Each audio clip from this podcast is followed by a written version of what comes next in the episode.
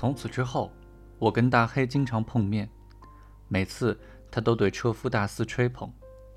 我听说的那些关于人类的不道德事件，都是从他那里听来的。某天，我跟大黑照例在暖洋洋的茶园中躺着闲聊，他再次像讲新鲜事一样重复了一些光辉往事，然后忽然问我：“你活到现在，抓过多少只老鼠？”虽说我自认为智商比大黑高多了，但是。论力气和勇气，我还是逊色不少的，所以回答这个问题的时候，多少有点难为情。不过事实就是事实，容不得弄虚作假。我老实回答：“嗯，总是想着抓，但是目前还没抓过。”大黑听完哈哈大笑，连竖在鼻子尖儿附近的长胡子都跟着一颤一颤的。从大黑自吹自擂的习惯就知道，他比较肤浅。只要你做出一副被他的气焰震慑住的架势，并且吞着唾沫、满脸专注的听，以示捧场，他保证对你言听计从。我接近他之后，很快掌握了这个诀窍，现在已经非常自如地切换到聆听模式。这次。本来就技不如人，再把话题往自己身上引，就是愚蠢。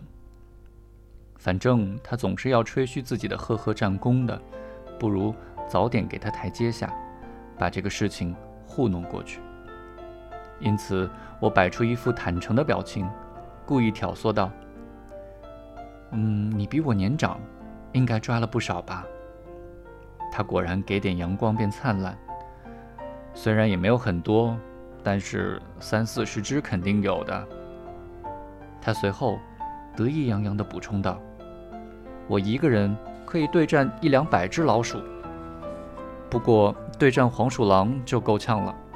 曾经有一次，可是被黄鼠狼害惨了。”我赶忙做出感兴趣的样子，居然还有这种事。大黑被我的反应鼓励到，眼睛已经开始发光了。这就说到去年大扫除的时候了，我家主人正要把一袋石灰放入地板下，忽然，一只黄鼠狼慌慌张张地从里头跑了出来。我的天！我故作感慨。虽说是黄鼠狼，可是比老鼠大不了多少。我觉得拿下这畜生简直太容易了，于是一口气把它追进了下水道里。干得漂亮！我喝彩道。只可惜啊。就在这时候，小畜生被我追急了，冷不丁放了个屁，那叫一个臭啊！搞得老子现在看到黄鼠狼就恶心。说着说着，他就像又闻到去年那股臭气似的，抓起前爪捂了捂鼻子。看他这样，我心里有点不好受。为了给他打气，我说：“不过，老鼠一旦被你盯上。”就只有坐等末日了吧？你一定是抓老鼠的能手，总吃老鼠才这么富态，毛发也这么有光泽吧？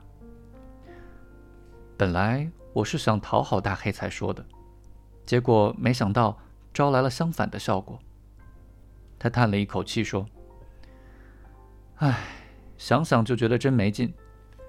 不论我怎么努力抓老鼠，说起来真是没有比人类。”更贪婪的东西了。人抓到老鼠都会交给警察，警察才不管是谁抓的，只要交一只老鼠，警察就给五分钱。我家主人已经靠我抓的老鼠挣了一块五毛钱了，可是他连一口好吃的都没给我。人类简直就是假扮好人的小偷啊！虽说大黑不识几个字。对生活的真相看得却很透彻，旧事重提令他情绪激动，背上的毛都倒竖起来了。我也被他弄得心情很差，草草接了几句话就回家去了。从那时候起，我决定这辈子都不抓老鼠，不过也不打算跟在大黑后面找老鼠之外的其他吃食。比起美食，还是睡觉更令我愉悦。也许在教师家待久了，已经被教师的懒惰同化了。不注意的话，没准今后我也会消化不良。说到教师，我那个主人最近终于意识到自己在绘画领域没什么发展，还写在了十二月一日的日记里。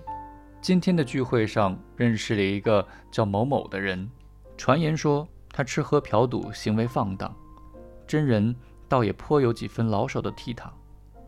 这种类型的人应该很受女人喜欢，所以与其说他本性风流，不如说他享乐至上。他的妻子是艺妓，太让我羡慕了。其实，大部分说别人嫖妓老手的自己，连风流的资格都没有；还有很多标榜自己是老手的，也没资格。这都属于打肿脸充胖子，无理抢三分。就像我学水彩画一样，终归成不了什么大气候。不过他们自己却毫不在意，还总觉得自己是老手。要是单凭泡泡酒馆、进进妓院就是老手的话，我早就是出人头地的画家了。画成我这样，还不如不画。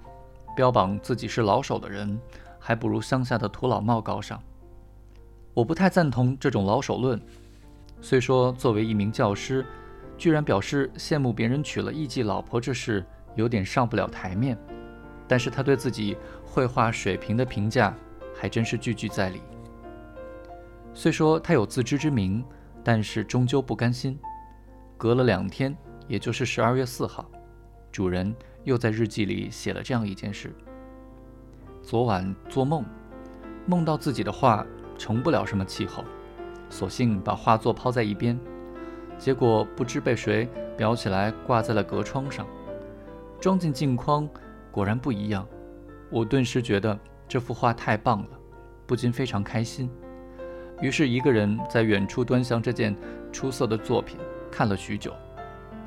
天亮睁开眼睛的时候，发现那幅画依然拙劣如初，随着朝阳升起，拙劣之处一清二楚。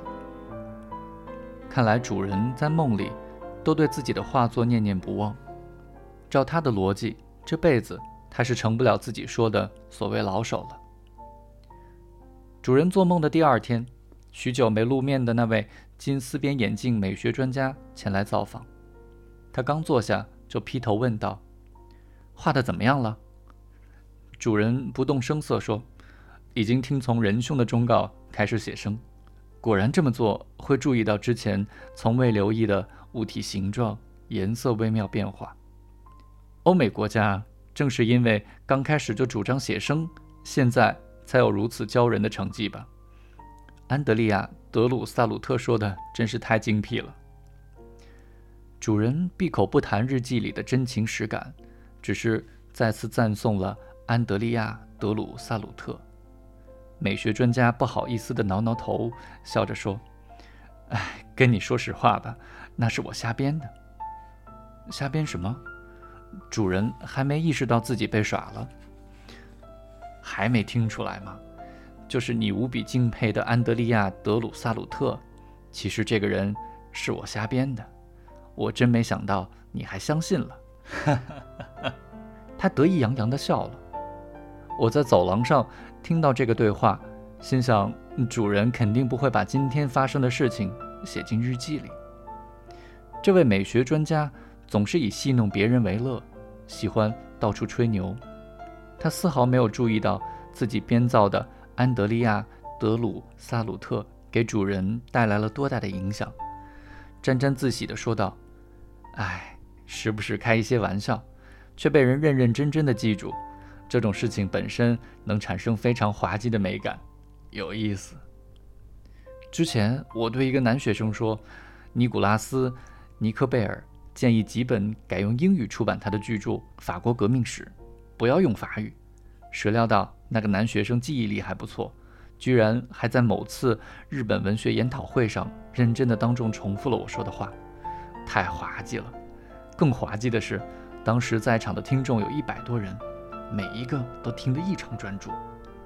还有更有意思的呢，之前跟一个文学家聊起哈里森的历史小说。塞奥法诺。我说这简直是我读过的最出色的历史小说，尤其是写女主人公之死那段，只看文字就觉得阴森逼人。这时，坐在我对面的万事通先生激动地回应说：“没错，没错，那段堪称经典。”就在这个瞬间，我明白了，他跟我一样，根本没有读过这本小说。我那个患神经性消化不良的主人。瞪大了眼睛问道：“万一你瞎说的时候被人识破了怎么办？”这意思简直是在说，骗人没关系，就怕万一被识破了比较尴尬。美学专家面不改色，真到那个时候，就说跟别的书搞混了呗。说完，哈哈大笑。这位美学专家虽然戴着斯文的金丝边眼镜。本质却跟车夫家的大黑非常相像。主人沉默地抽着日出牌香烟，兀自吐着烟圈，仿佛在说：“我可没有那个胆量。”而美学专家的眼神仿佛也在说：“正因为如此，所以你连画画都不成气候。”他开口道：“玩笑归玩笑，不过画画果真不是一件容易的事情。听说莱奥纳多·达芬奇。”曾让弟子对着教堂墙壁上的水字写生，想来也是。进入五谷轮回之所时，如果能毫无杂念地观察渗水的墙壁，会发现那上面也有不错的图案。你要是能参照一下这种精神，没准也能画出好玩的东西呢。这又是你瞎说的吧？这个是千真万确，虽然听起来挺怪异，但是。只有达芬奇才能说出这么精辟的话哦。怪异倒是真的挺怪异的，主人半信半疑。不过他倒是真的没有去厕所写过生呢。车夫家的大黑后来瘸了，身上的光泽也渐渐暗淡下去，被我评价为比琥珀还要美丽的眼睛也堆满了眼屎。最让我惊诧的是他的精神日渐消沉，身体。也渐渐衰弱下去。我在茶园最后一次看到他的时候，曾经问起原因，他只答：“这辈子再也不想遇到黄鼠狼的屁和渔夫家的秤砣了。”红叶三三两两地散落在赤松之间，就像被遗忘在很久之前的梦。洗手池附近的地面上积了一层又一层的红白山茶花花瓣，花与红叶一样。已经飘零散尽。走廊朝南，长六七米。冬天的日角早早倾斜过来，北风横行的日子越来越多。我感觉睡午觉的时间都被迫缩短了不少。主人每天都去学校，一回来就躲进书房。有人来拜访，他总是嚷着做教师好烦。水彩画也几乎不画了。看消食片，貌似没有什么效果，也已经停掉了。小孩子倒是每天坚持去幼儿园，这种坚持令人敬佩。回家之后唱歌、扔球，或者拎起我的尾巴悬空提起。我没吃到什么好吃的，所以没有发胖，健健康康，没有瘸腿的活着。老鼠绝对不抓，女仆还是那么讨厌。虽然至今也没人给我取名字。但是，欲望总是无穷无尽，实现不完。我这辈子就打算在这个教师的家里当一只没有名字的猫了。